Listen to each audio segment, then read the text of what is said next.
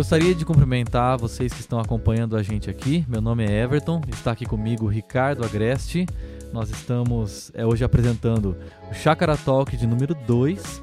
Tudo bem com você, Ricardo? Tudo jóia, Everton. Muito feliz aí de ver o retorno que o pessoal deu pra gente do primeiro episódio. Eu acho que esse espaço aqui é um espaço muito legal e que a gente tem muito ainda a contribuir com a turma e a turma com a gente. Estou feliz de estar aqui novamente com você. Muito legal. É, então, Chácara Talk número 2, vem com a gente.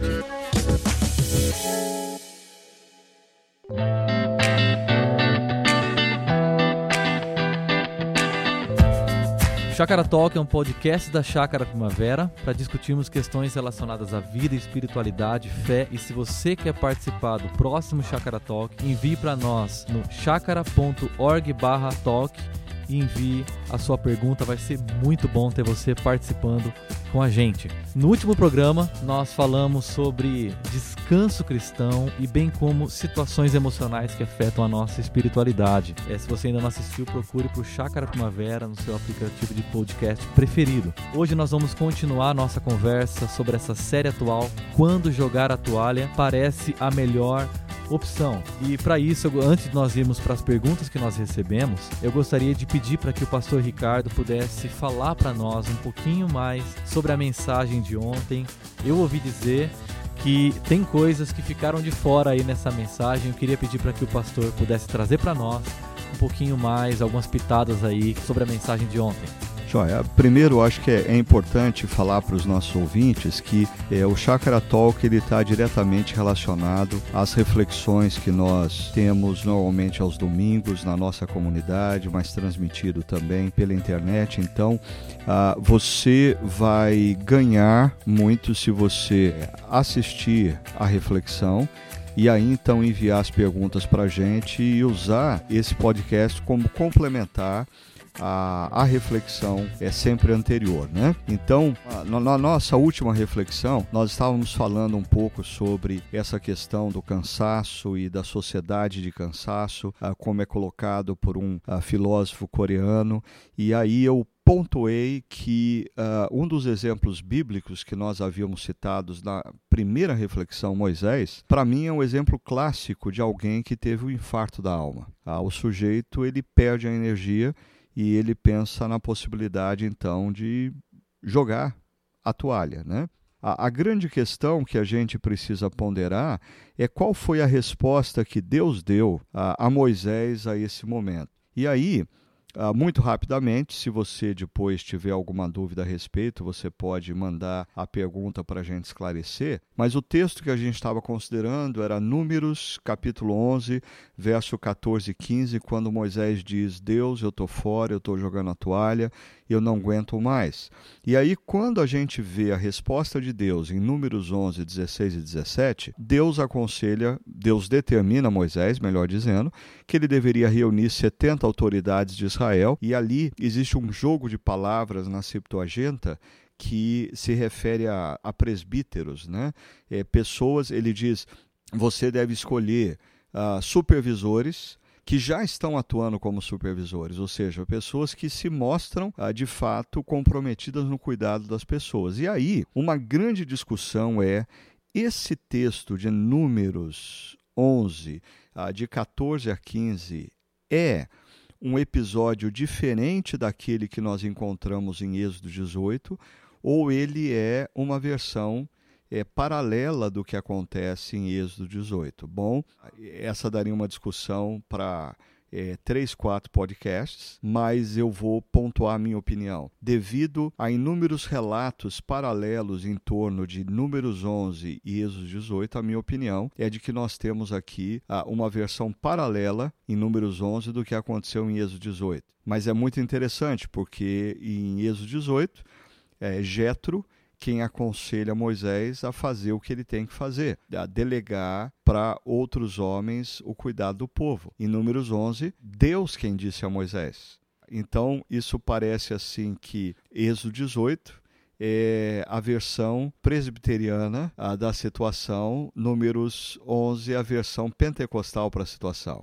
Ricardo, você está dizendo para nós que, assim como situações do Evangelho de Jesus, há situações paralelas em que um, Jesus se encontra no evangelho com uma pessoa, depois no outro evangelho a mesma descrição, está dizendo que é uma situação paralela, semelhante, a mesma, mesmo episódio narrado por perspectivas diferentes. Sim, isso na Bíblia acontece primeiro porque pessoas têm uma perspectiva diferente é, do fato. Então, às vezes nós encontramos diferentes autores falando do mesmo fato numa diferente perspectiva. Mas ah, eu acho que é, em algumas situações, como bem possivelmente essa, ah, você pode ter a mesma pessoa relatando fatos depois de um determinado período e com uma ênfase diferente. Por exemplo, eu posso estar vivendo um momento da minha vida que eu estou ah, precisando de orientação e eu converso com um dos meus mentores, eles dizem para mim: olha, você deveria fazer isso, isso, isso, e aquilo eu percebo no decorrer dos anos que foi assim orientação de Deus. E três, quatro anos depois eu estou conversando com você e eu digo assim, cara, há quatro anos atrás eu estava vivendo uma situação X e olha, ah, Deus me orientou a tomar tais decisões. Ou seja, ah, eu estou falando do mesmo evento, ah, mas de fato, dependendo com quem eu estou conversando, eh, eu posso dizer eh, que eu conversei com os meus mentores e eles me orientaram, ou eu posso dizer Deus me falou diretamente sobre isso, e eu posso ter uma terceira versão. Ah, Deus falou ao meu coração através dos meus mentores.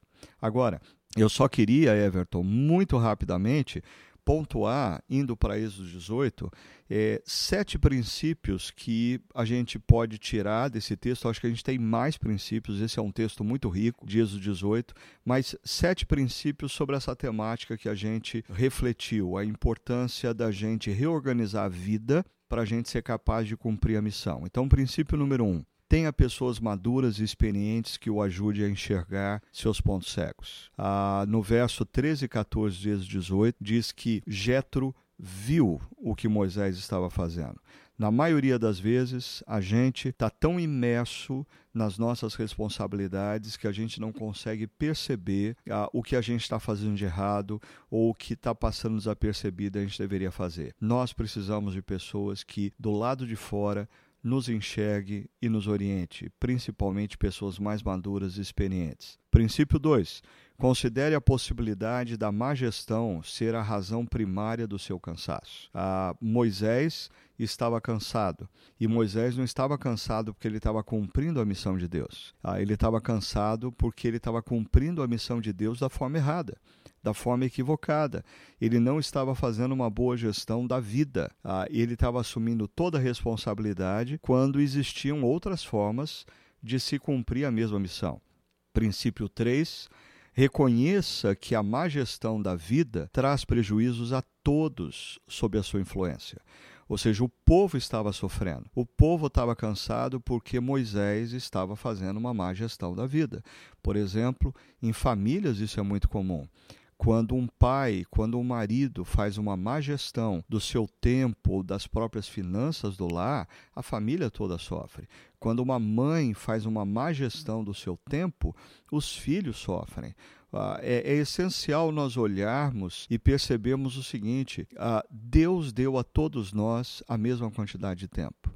A questão é como nós gerenciamos, ou numa linguagem mais bíblica cristã, a mordomia do tempo, como nós fazemos a gestão do tempo. Princípio 4. Identifique e concentre-se no que apenas você pode fazer. A orientação de Jetro a Moisés é que Jetro se concentrasse naquilo que só ele podia fazer. Ah, e no caso de Moisés era ah, ele ensinar a, a lei de Deus para todo o povo. Princípio número 5. Reorganize sua vida e missão a partir de critérios claros e consistentes. Quando Jetro diz a Moisés que ele deveria delegar, Jetro não diz a Moisés que ele deveria simplesmente distribuir o que ele estava fazendo com as primeiras pessoas que passassem à sua frente. Não. Existem critérios aí. Ah, são homens, ou deveriam ser homens, capazes, ou seja, competência, tementes a Deus, piedade, dignos de confiança, leais a Moisés ah, e inimigos do ganho desonesto, ou seja, a integridade. Então, quando nós precisamos tomar decisões para reorganizar a vida, é um risco que nós tomamos sempre ou temos é que a gente está sob pressão, a gente está cansado, a gente está desgastado emocionalmente e aí a gente é levado a tomar decisões sem critérios e isso só vai amplificar os problemas. Não, a gente precisa parar, ponderar e tomar decisões baseadas em critérios. Sexto princípio, lembre-se: todos ganham quando você se torna melhor. Esse, é, essa é uma coisa que acontece na vida de Moisés e acontece na vida de pais, de mães, de líderes de empresa, profissionais nas mais variadas áreas. Quando você para para reorganizar a sua existência, reorganizar a sua vida, dando espaço para você se tornar melhor, absolutamente todo mundo à sua volta ganha com isso. E último princípio, princípio 7. Na vida, às vezes, somos como Moisés, mas a todo tempo somos como os juízes. O que eu quero dizer com esse princípio? É muito comum a gente ler esse texto de Êxodo 18 ah, na perspectiva de Moisés. Nós sempre, quando lemos esse texto, nós nos vemos como Moisés. A pergunta é: ah, no verso 22, diz que os juízes que assumem a responsabilidade com Moisés tornam o fardo de Moisés mais leve, porque eles decidem dividir a responsabilidade com Moisés. A pergunta é. Será que sempre quando nós lemos esse texto, nós precisamos nos ver como sobrecarregado e olharmos ao nosso redor procurando pessoas para dividir o fardo com a gente? Ou, em alguns momentos, nós temos que ler esse texto como aqueles que poderiam olhar ao redor e perceber seus pastores, seus líderes, seus amigos, seus pais sobrecarregados e eles deveriam se mover dizendo: Eu quero dividir com você essa responsabilidade, o que eu posso fazer para te ajudar? Uh, porque a nossa perspectiva desse texto é sempre a perspectiva da pessoa que precisa ser ajudada, mas um princípio bíblico do Novo Testamento é que nós devemos levar as cargas uns dos outros. Então, se você olhar ao seu redor hoje, você talvez enxergue um pai, uma mãe, um gerente na sua empresa, uh, um amigo de trabalho, é um pastor da sua igreja sobrecarregado. E será que você não pode ser bênção hoje para ele, se aproximando e dizendo: O que eu posso fazer para te ajudar? Existiria uma forma de eu tornar o seu fardo mais leve? Eram esses os sete princípios que eu pretendia compartilhar uh, na reflexão, mas o nosso tempo foi completamente tomado é, por outros aspectos. Eu não pude compartilhar, mas está aí para o pessoal. Ricardo, que sensacional! É, são sete princípios que, assim, pessoas que não conhecem a palavra de Deus tomando contato com eles, são surpreendidos com a sabedoria de Deus para sua vida, família, profissão. Esse número é cabalístico? uh, não creio que seja cabalístico. Agora, de fato, o que você coloca, Everton, é verdade. É, a gente precisa perceber, às vezes a nossa visão da Bíblia é, é de um livro com demandas e imposições. Isso não é verdade. A, a, Bíblia é um livro repleto de sabedoria. Há inúmeros dos nossos amigos e amigas que nunca tiveram contato com a Bíblia, ah, eles se surpreendem quando eles descobrem como a Bíblia fala sobre saúde na vida, saúde emocional, organização de vida. Ah, eu disse no nosso podcast anterior, e eu gosto sempre de repetir, uma frase que se repete por cinco vezes no livro de Deuteronômio, que faz parte da Torá, é ah, essas, esses princípios que eu estou dando a vocês hoje, eu estou dando para que tudo lhes vá bem. O interesse de Deus nos dando princípios não é tirar de nós o prazer. Ah, o desejo de Deus, como Deus Criador, ah, é nos prover uma vida é, com mais consistência, com mais saúde, com mais alegria, com mais realização. Então eu creio que a Bíblia está repleta de princípios de sabedoria de Deus que nos são dados. Bacana, Ricardo. Eu anotei aqui para mim esses princípios. Espero que quem está nos ouvindo também acompanhe e anote.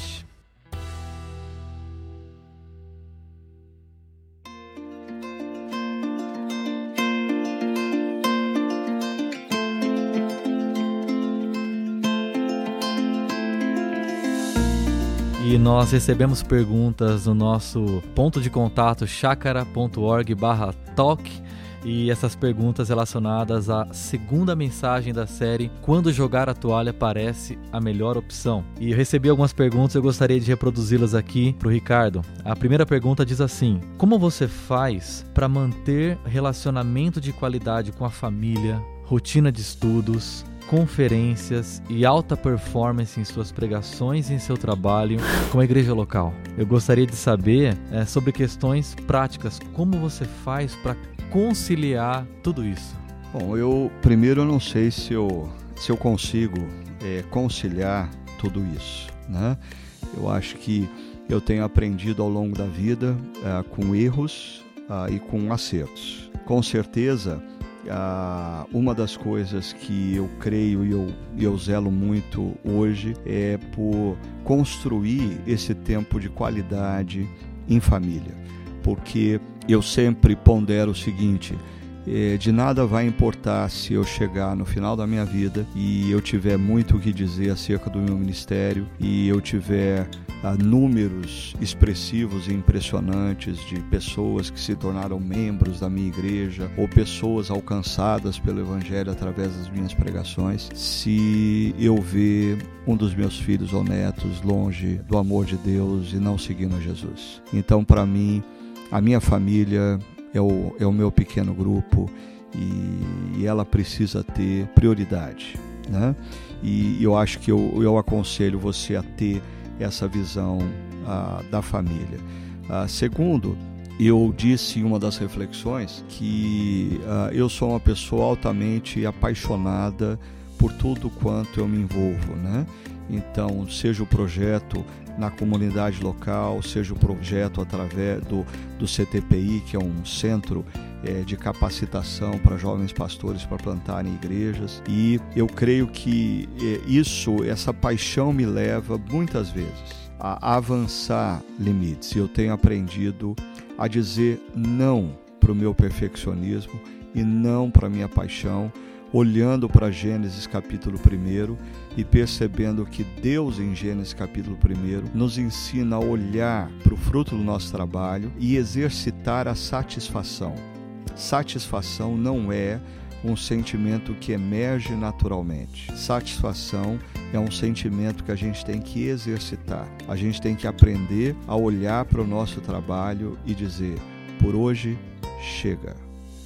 Hoje está bom na minha vida nem sempre foi assim, mas como eu disse, eu tenho aprendido com erros e acertos. E hoje eu tenho procurado olhar para a minha agenda com maior equilíbrio e eu tenho procurado levar muito a sério a chegar um momento do dia em que eu olho para o meu trabalho e digo: por hoje chega. Agora eu preciso me concentrar, como a gente falou na reflexão, nos ângulos é, e não nas linhas. Porque o que, te, o que fortalece o seu desempenho nas linhas é você estar tá bem nos ângulos.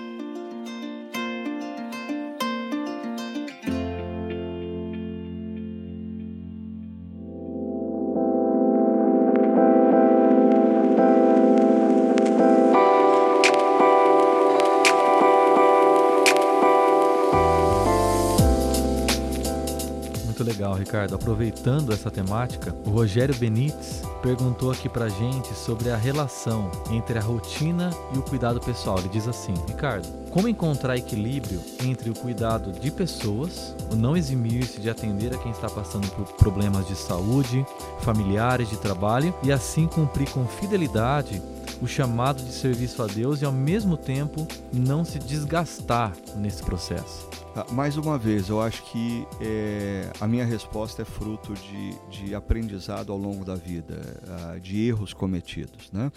É, eu não sei, mas talvez o que eu vou dizer tenha como benefício uh, maior os pastores, né? Então, eu creio que assim, é, o meu coração é um coração altamente pastoral eu ao longo da vida eu sempre me desdobrei para estar com pessoas, para atender pessoas. Eu tenho uma tremenda dificuldade de dizer não.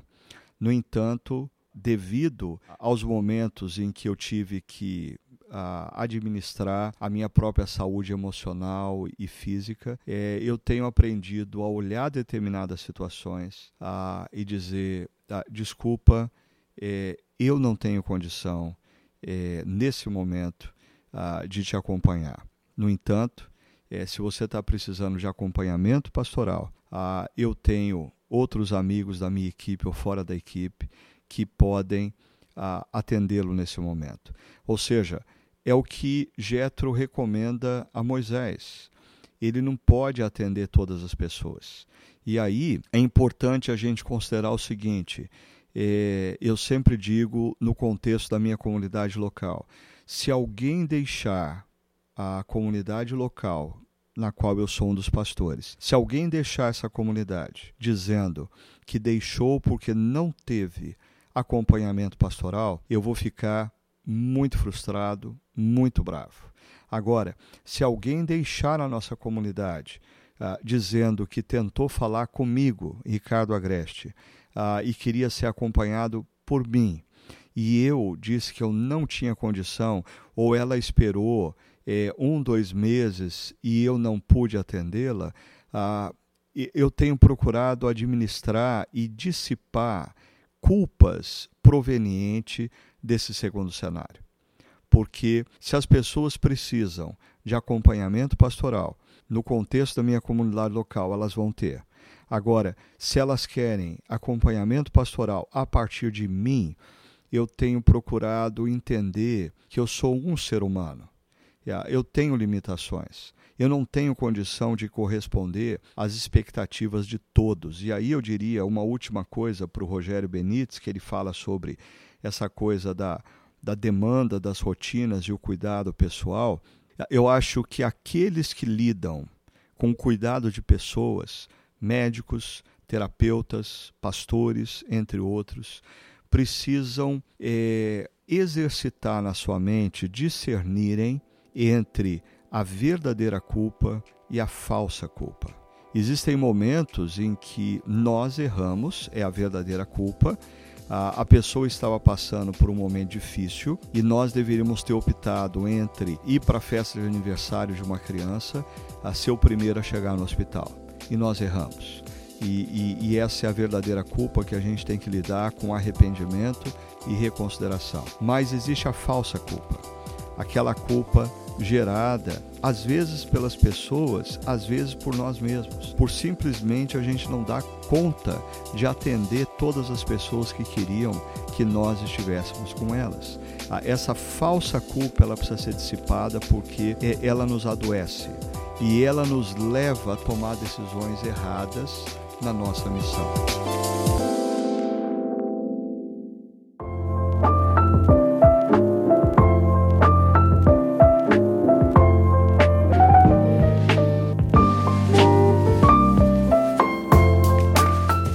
Olha essa pergunta é, que a gente recebeu. Pastor, nessa visão de espiritualidade integral que você falou na última reflexão, uma alimentação saudável, por exemplo, é tão importante quanto uma vida de oração?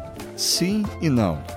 Porque, apenas para situar os nossos ouvintes, é, eu conversava sobre três linhas da nossa vida que são relacionadas à nossa percepção do que de fato Deus realmente quer que nós façamos, ou seja, como a gente deve é, é, exercer a nossa profissão, mas Uh, essencialmente a nossa vocação, uh, e os ângulos que dão sustentação formando um triângulo. E nesses ângulos eu sugeri que, na minha uh, experiência pessoal, os meus ângulos são o cuidado com o meu corpo, o cuidado com a minha mente, aí o cuidado com os meus relacionamentos, principalmente minha família e amigos mais próximos. Então, voltando ao cuidado do corpo, que envolve a sono, boa alimentação, exercício físico.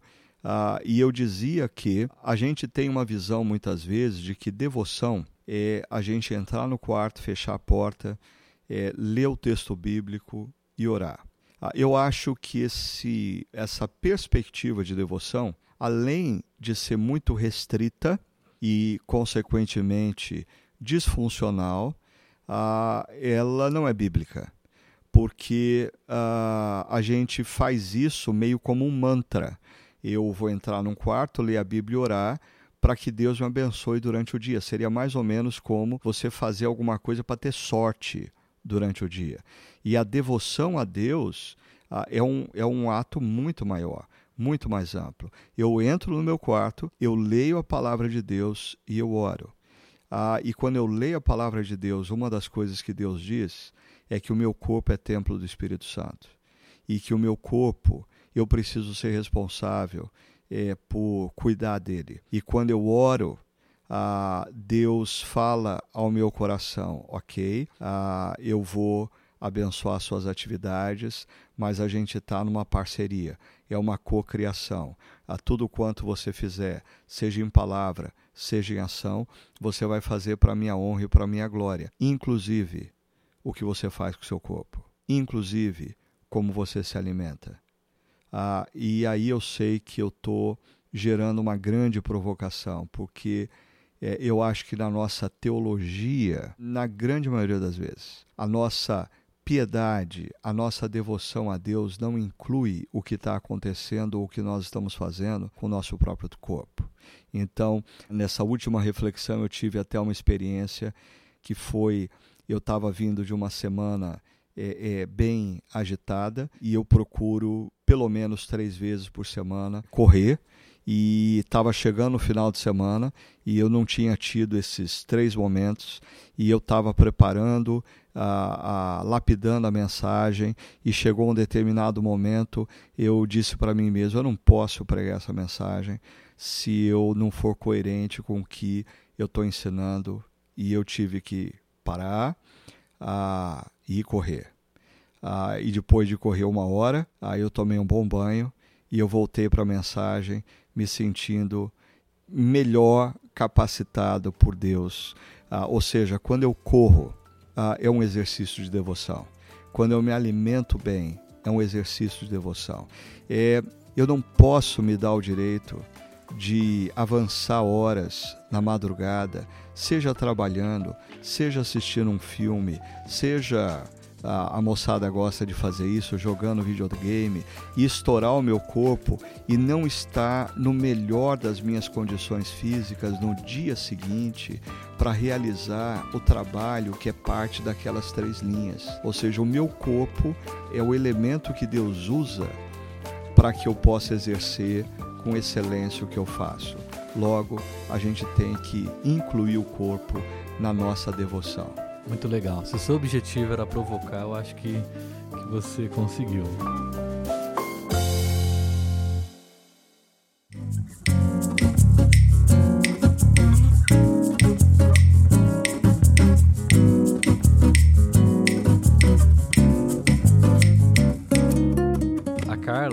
Perguntando aqui. Ela diz assim: Você falou sobre coisas que tenham a ver com a nossa missão, mas como saber realmente qual a nossa missão numa vida tão corrida e cheia de informação? Puxa vida, cara.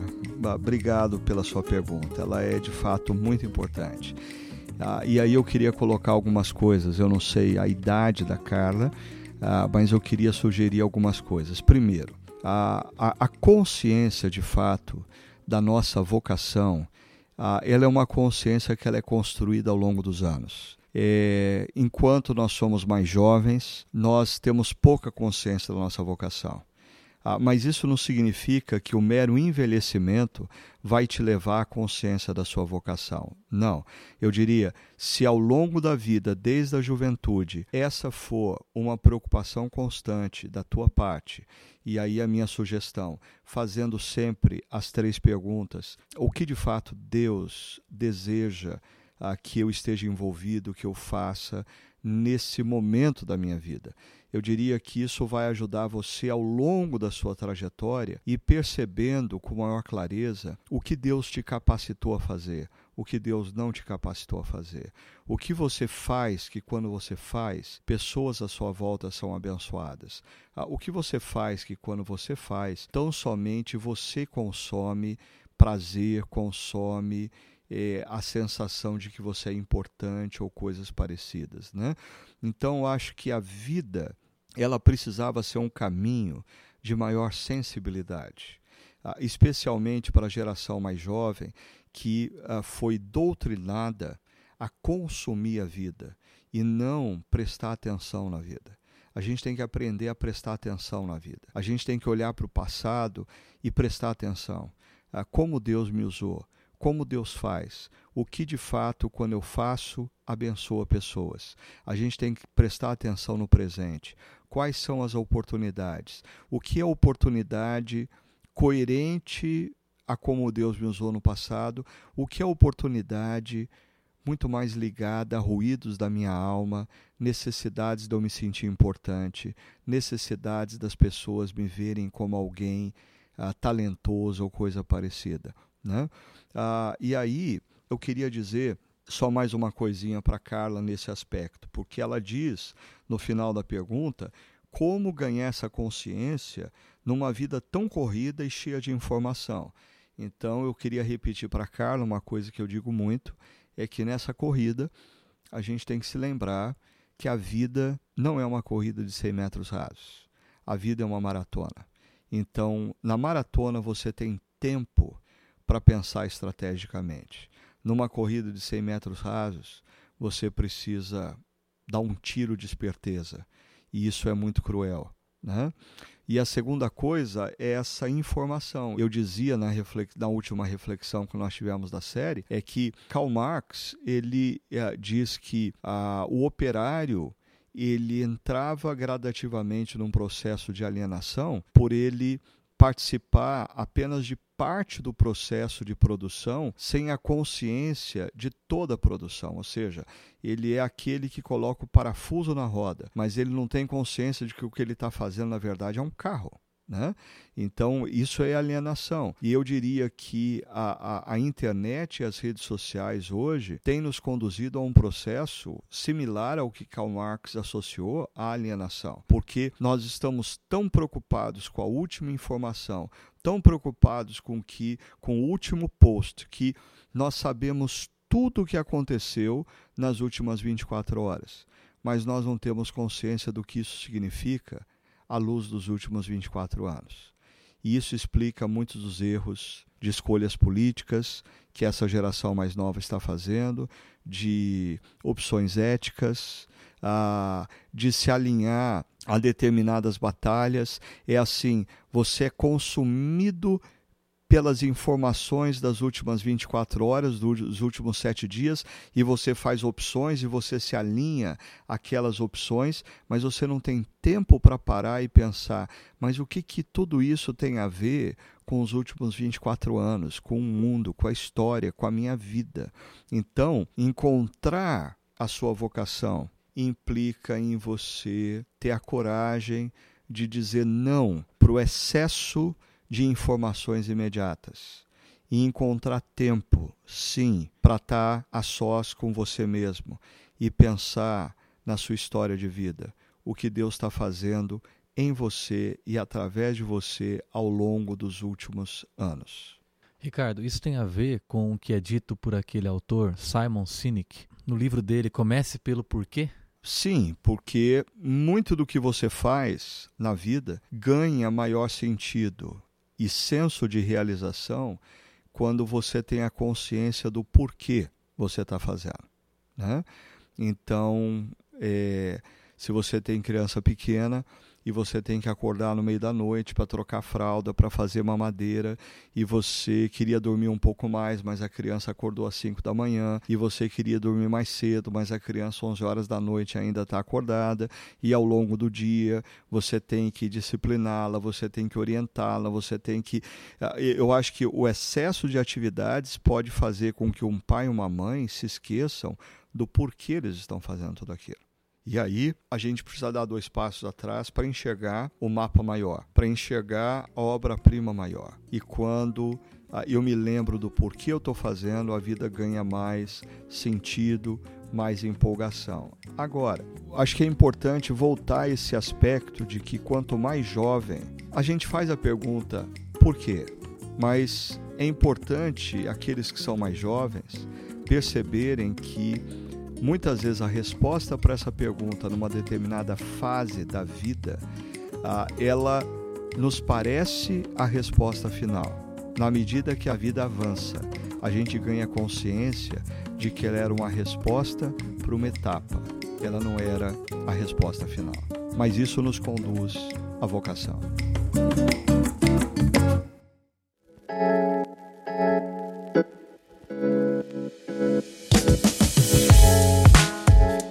Muito obrigado, Ricardo. É, para você que está nos acompanhando, nós temos várias outras perguntas aqui que nós recebemos de quem está nos acompanhando. E eu quero dizer que nas próximas edições do nosso Chakra Talk, é, eu vou ter a oportunidade de fazer essas perguntas. Então eu quero convidar você a continuar nos acompanhando ao longo dos nossos podcasts. E especialmente a próxima mensagem dessa série Quando Jogar a Toalha parece ser a melhor opção. Acompanhe a gente, assista que com certeza o que nós estamos conversando aqui vai fazer sentido para sua vida. Fique ligado, continue nos acompanhando, envie sua pergunta para chacara.org/toque e nós vamos ter o prazer e o privilégio de acompanhar sua vida e respondê-lo.